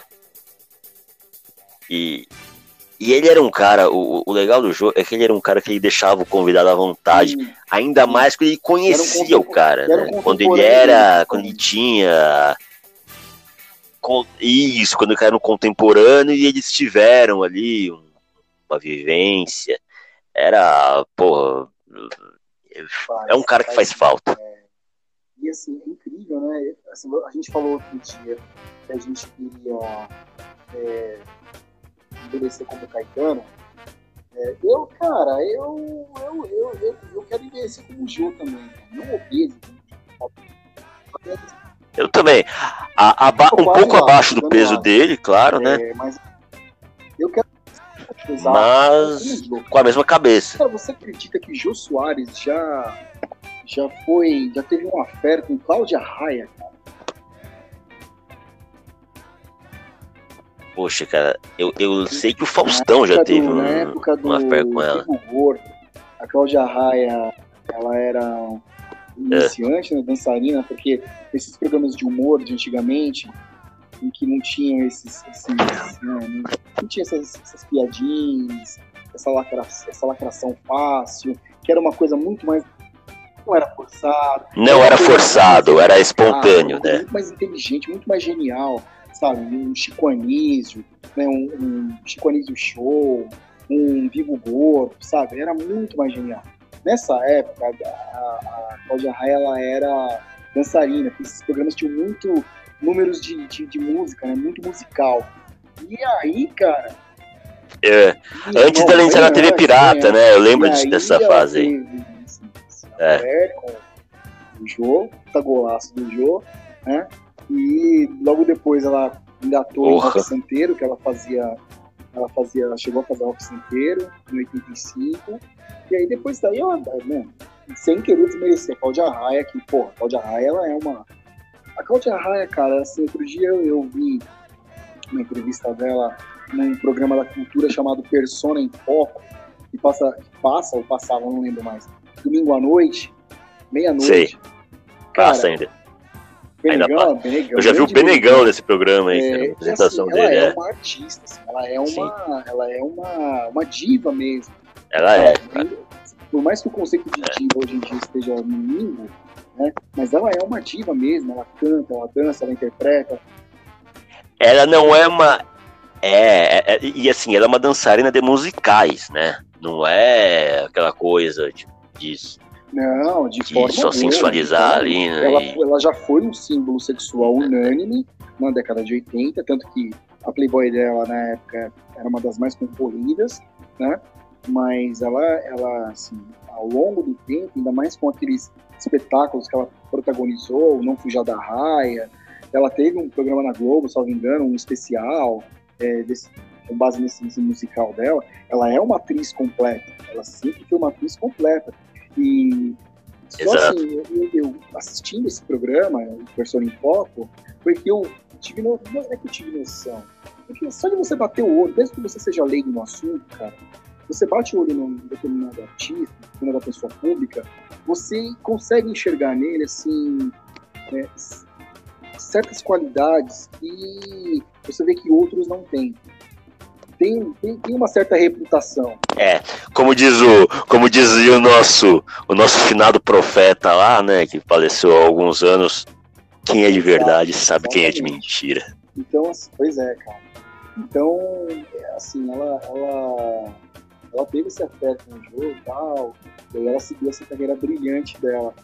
É, outro cara que eu acho brilhante, sempre uma coisa que não tem como eu não eu ligo, falando do Cláudio Arraia, já, já ligo a. Já faço uma ligação direta é com o Miguel Falabella, né? Miguel Fala, Miguel Falabella. Sim, também. Grande demais, escritor. Demais, é, é, é, o mesmo esquema, sabe? Ele é completo, ele escreve, ele puta ator. Quando, é, quando, quando eu digo escritor, assim, que ele é, também como ator excelente e assim a gente remete, isso me remete lá aos anos 80 quando a, a teledramaturgia no Brasil especial na Globo era uma coisa assim pô era, era, era realmente assim era uma era uma sequência acabava uma novela por exemplo acabava lá vale tudo começava é, todo mundo uma era uma melhor que a outra sabe uma melhor que a outra impressionante né cara tanto, na, tanto nos enredos quanto nas atuações, cara. Era anos depois. Produção, né, exato. Assim, até o início da década, 2010, por exemplo, esse gênero ainda tem fôlego, né? Porque existem pessoas no Brasil, assim, a maioria da população brasileira ainda assiste novela, uma parte dela. Não como antes, quando a novela ela, ela ditava a regra, é. ela ditava tendência, de tudo, cara, de tudo. Abordava. É, é uma coisa que já está muito arraigada na nossa cultura. Então, o Miguel Falabella, ele é um gênio. Ele é um gênio. É. E, assim, você pode pegar as entrevistas dele, você pode pegar várias no YouTube. Você vê que ele é um cara, assim, é o tipo do cara que, que você, assim, que eu, posso estar enganado, posso estar enganado, não sei mas é o tipo do cara que não é, não se incomodaria em perder 10 minutos conversando com você na rua, por qualquer coisa que seja. Não, não se incomodaria, não. entendeu? Não se incomodaria, é. porque você vê que assim, é, tudo que ele é, assim, a pessoa dele está muito acima de, do que ele representa né, nas artes, né? E é, aparenta ser um, um, um, cara espiritualmente, assim, muito, é muito, muito elevado, né? Também. É muito engraçado. Você pega algumas entrevistas dele é, do próprio Jô, sabe? É, entrevistas dele com, por exemplo, é, é, uma vez, uma vez eu vi uma entrevista, uma vez que tinha ele, o Neil Torraca e o André. E o André. José Wilker, cara. É, hilária. Sim, eu vi. Espetacular. Assim. É, é. Então, nossa, a nossa. Como é que a gente veio parar em Miguel Falabella mesmo? Eu não faço ideia, assim, eu tava. Não, eu, eu, ia, eu ainda ia condensar isso dizendo que assim, que o José Wilker foi uma perda, uma perda precoce, cara. É. Irreparável, é. Assim, é. É um cara que tem o nome dele gravado assim na, na da dramaturgia. Eu nunca fui um cara noveleiro, mas as novelas que eu já assisti, eu não esqueço delas. Elas são é, coisas marcantes. Principalmente assim, desde da minha infância, adolescência. Então você tem Vale Tudo, na época eu era pequeno. Nós éramos nós éramos noveleiros por tabela, não é que a partir de você a iniciativa de porque naquela época para quem não sabe o que a gente está falando, é, TV era o único TV era uma coisa assim. Era uma coisa. Até o rádio já é, e, e, era assim, era. É. E ela tinha um papel, porque assim, na sua casa tinha um único aparelho de TV. TV no quarto era coisa para rico. Né? A TV, a TV na sala, ela juntava to, ela reunia toda a família ali em volta dela, né? E você não tinha outra opção. Você não, ou sei lá, se você tivesse um Walkman, você ouvia rádios, né? Mas na maioria das vezes você tinha que ficar ali Exatamente. preso aquilo que seus pais queriam assistir. Então, é sua mãe novela. É, e a sua mãe novela, você acabava assistindo. Então, por mais que eu nunca tenha sido um grande amante de telenovelas, né? Um grande fã, eu sei de, assim, eu, eu, me lembro perfeitamente de personagens, de capítulos. É, depois da, da Vale Tudo, que se eu não, se não me falha a memória, a, a que sucedeu ela foi Rainha da Sucata. E foi a novela que ressuscitou o Sidney Magal, cara. Não, Foi na da lambada. É, Dono do Mundo de 91, que foi uma novela que tinha tudo pra. O Doutor de Fagundes, né? E acabou que naufragou. E o Silvio de Abreu, inclusive. Silvio de Abreu. Tem um outro, como é o nome daquele outro autor? O que, o que escreveu é, Vale Tudo, que ele escreveu. Não, Não é o Benedito não. Dias Gomes, não, né? Não, Benedito Rui Barbosa, pô. Eu tô confundindo o nome de autor. Tô juntando o Dias Gomes com o Benedito Rui Barbosa. Ai. Foi mal, cara. Foi mal, foi mal. É, ô, é, pô. Começar, começar a conversar mais com o Caê, cara, pra Então, ver se, né, se a gente o melhora. O Silvio, o Silvio de Abreu ele é, ele é o autor de A Próxima Vítima. É, não é o Cassiano. Cassiano Gabus Mendes? Gabus Mendes, ele é autor de Sassaricanda, salvo engano. É, cara, quem foi que escreveu, mano, o Dono do Mundo? Calma aí. A gente vai resolver isso agora. Qual, qual foi a novela em que morreu a Daniela Foi... Pérez? Não, Se ela não morreu na novela, mas durante. Ela tava no auge e tal. Ela numa novela chamada De Corpo e Alma, que era escrita pela mãe dela. Isso! E Pela mãe um dela. é, gancho, O autor é o Gilberto Braga. Como é que eu posso esquecer do Gilberto Braga? Olha, eu não acertaria. Mas eu lembro que o Dono do Mundo passou na Sim, mesma época de Meu Bem, Meu É, Mal. Todo mundo tinha tudo pra ter. Tinha o, o mordomo lá, o Exato, Porfírio, que era o Guilherme Caran. A, a, ai, a Magda, como é que era? É o Magda. Sim, como é que Divina era o dessa Magda. atriz, mano?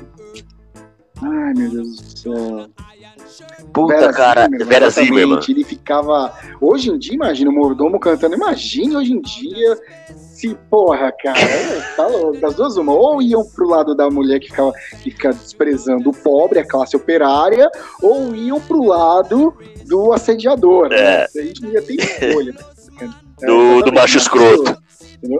Então, o dono do mundo, cara, ele era, foi um negócio meio barra pesada, assim, porque é, tem um. Realmente, como o Gilberto Braga falou uma vez num- num- nesse, nesse Memória Globo que tem no YouTube, assim, o primeiro capítulo de Dono do Mundo é uma das coisas mais primorosas que ele havia escrito. E realmente, o- assim, Fagundes naquele papel de vilão dele. Puta, é impiedoso aquilo, né? É um cara impiedoso. Só que no final cagou, né? Porque É. Muito, Muito bem bem interpretado, porque ele é um cara também. Cara, Antônio Fagundes também, É, outros Fagundes, sim, concursos, cara. É, então, assim, e aí no final a novela deu uma cagada, porque teve uma reviravolta, e aí, assim, a, a mocinha perdoou o vilão, e puta, aí a, a crítica e a, e a opinião pública caiu em cima, a novela caiu em desgraça, uma bosta. É, tanto que ela acabou. Cara, você. é, Eu, eu acho que tem um. Você, a gente foi falando foi me, me, me vieram muitos personagens, né? Assim, novelas.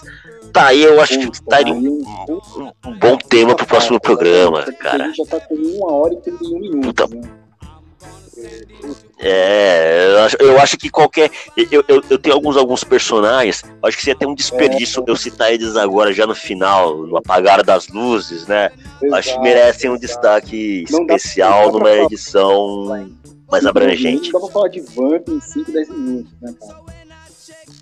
Não, não, não, não dá pra falar aqui do Tião Galinha em 5, 10 minutos. Juca Pirama, Sassamutema, Sensacional, cara. Sensacional. Jamanta. Jamanta. Pô, era legal pra cacete. É. Era muito legal. Era muito legal. Eu não sei onde foi que isso foi parar. Jamanta Mata, Jamanta Mata Sandrinha. Tonho da Lua, cara. Porra, Dom Tonho da Lua. E hoje ele meu. evoluiu, ele tá na cadeira de presidente da república, né? É idêntico, né? idêntico ao Tonho da Lua. É idêntico. Muito menos puro, é, obviamente, Ah. nada tão puro como o, Tom- o, o- como o Tonho da Lua era na novela, Mulheres de Areia, nada tão, na- nem tão puro assim. Ele tá lá na cadeira, lá, É. lá, lá, borrando lá. É, é. Cara, E é isso. Chegamos aqui que a uma hora e... Hoje, hoje, foi um, hoje não teve pauta. foi. Foi sem ensaio, foi uma com jam session, né? cara? Se bem que Caê esteve presente, o onipresente Caetano. Sempre.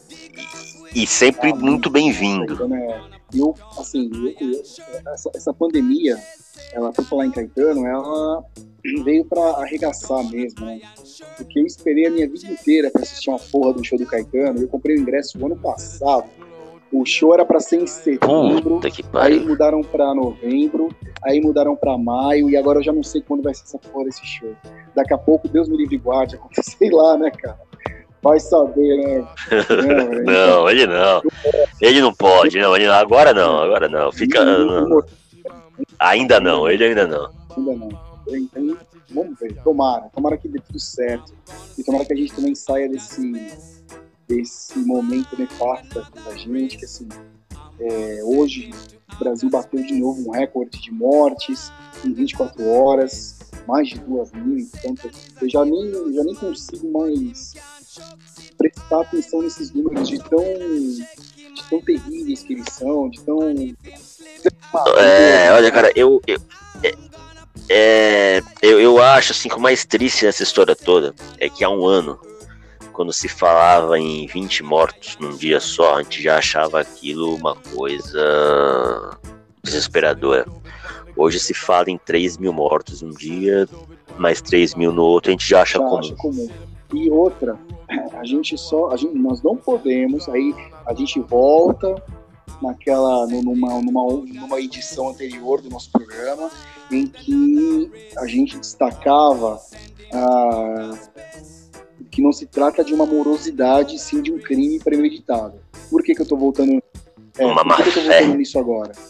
É, porque é, nós não podemos esquecer que em relação a essa questão dos números, é, poderia ser muito pior, porque é, o ano passado, o genocida, que negócio chama ele de genocida, o genocida que habita lá a, a cadeira de presidente da República, ele proibiu o Luiz Henrique Mandetta, que à época era o ministro da Saúde, é, proibiu que o, que o Ministério da Saúde divulgasse os números oficiais da, da, da, dos infectados e dos mortos pela Covid. Então, por isso, de, daí que surgiu esse, con, esse consórcio de, é, de empresas de comunicação veículos de imprensa, imprensa para poder um absurdo, informar um absurdo. a população, para mostrar a gravidade do momento que a gente está tá vivendo. E outra, cara, eu não estou cagando regra.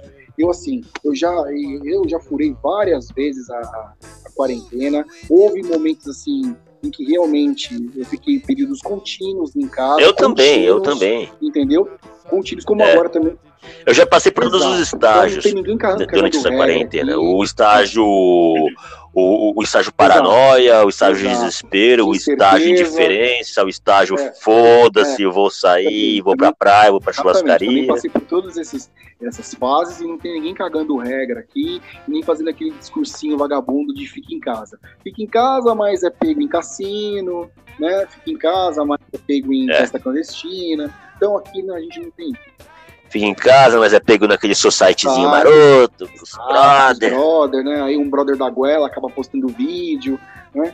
Então, assim, é... mas assim, poderia ser muito pior, porque nós temos um crime premeditado em andamento.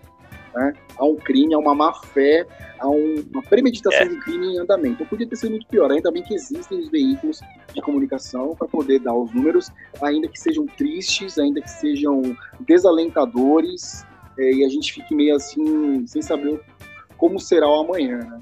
Mas estamos aí, cara. Vamos nos manter firmes e fortes.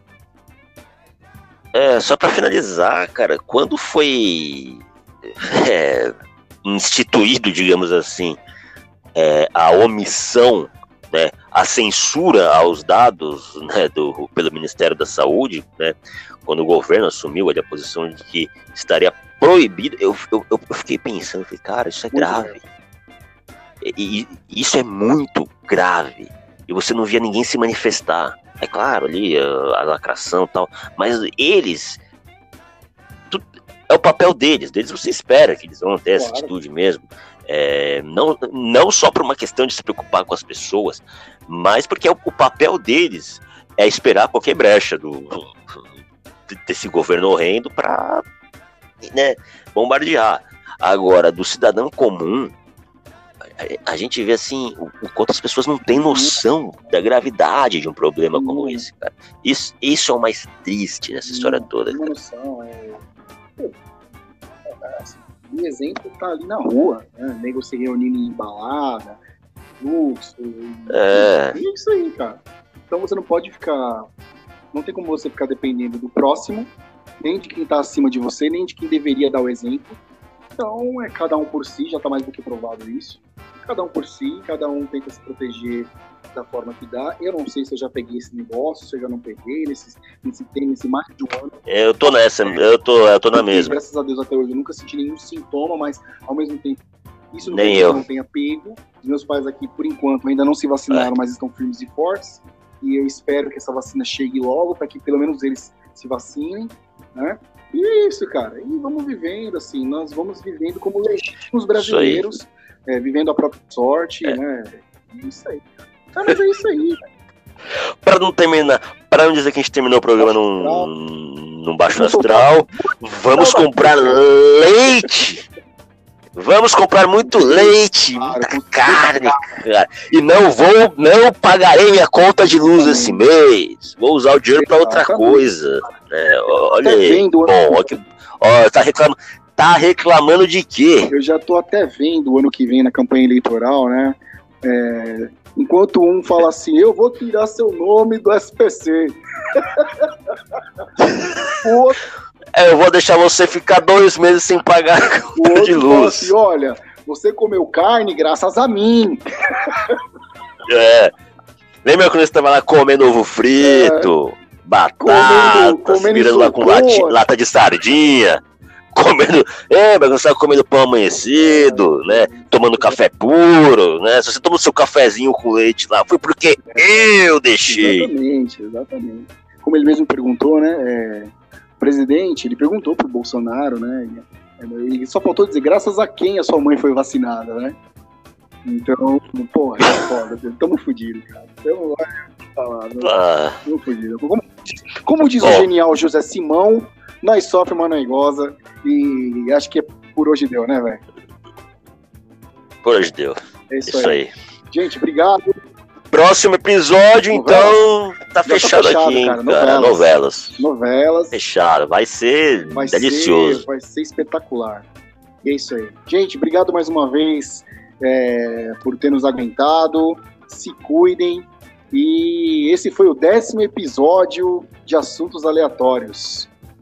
Um abraço a todos. Falou, valeu. Falou, Juliano.